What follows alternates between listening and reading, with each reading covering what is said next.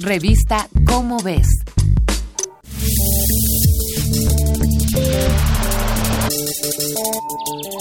A principios de 2020 se anunció que entraría en vigor una reforma a la Ley de Residuos Sólidos de la capital de nuestro país, la cual prohíbe la venta, distribución y entrega de bolsas de plástico de un solo uso.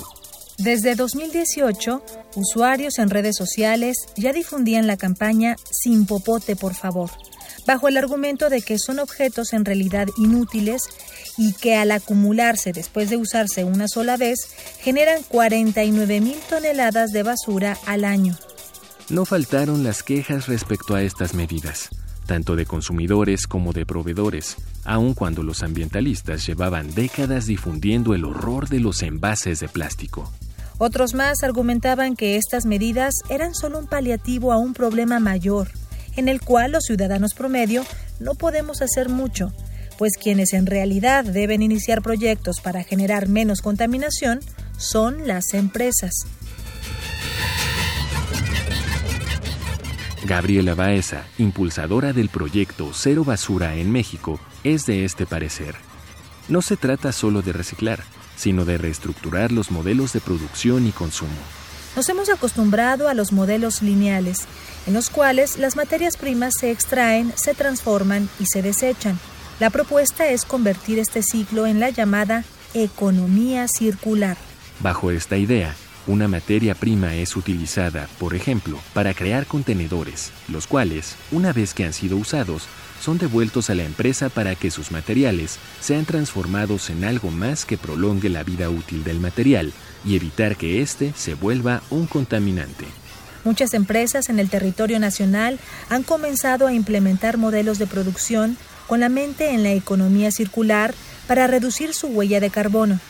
Uno de los ejemplos más fuertes de esto es la compañía sueca Tetra Pak. Este tipo de envases fueron inventados en 1952 por el fundador de la compañía, Ruben Rousing, y por sus características de conveniencia para la transportación de alimentos, se popularizaron rápidamente en todo el mundo, por lo que llegaron a México en 1962.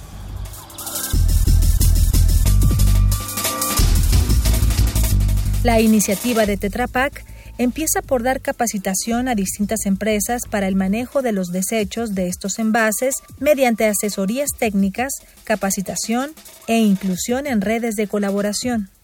Este es solo el primer eslabón de la cadena. Básicamente se le enseña a las empresas a recuperar los desechos de Tetra Pak para que estos puedan ser reciclados, al reusar sus componentes o convertirlos, por ejemplo, en materiales de construcción sustentable.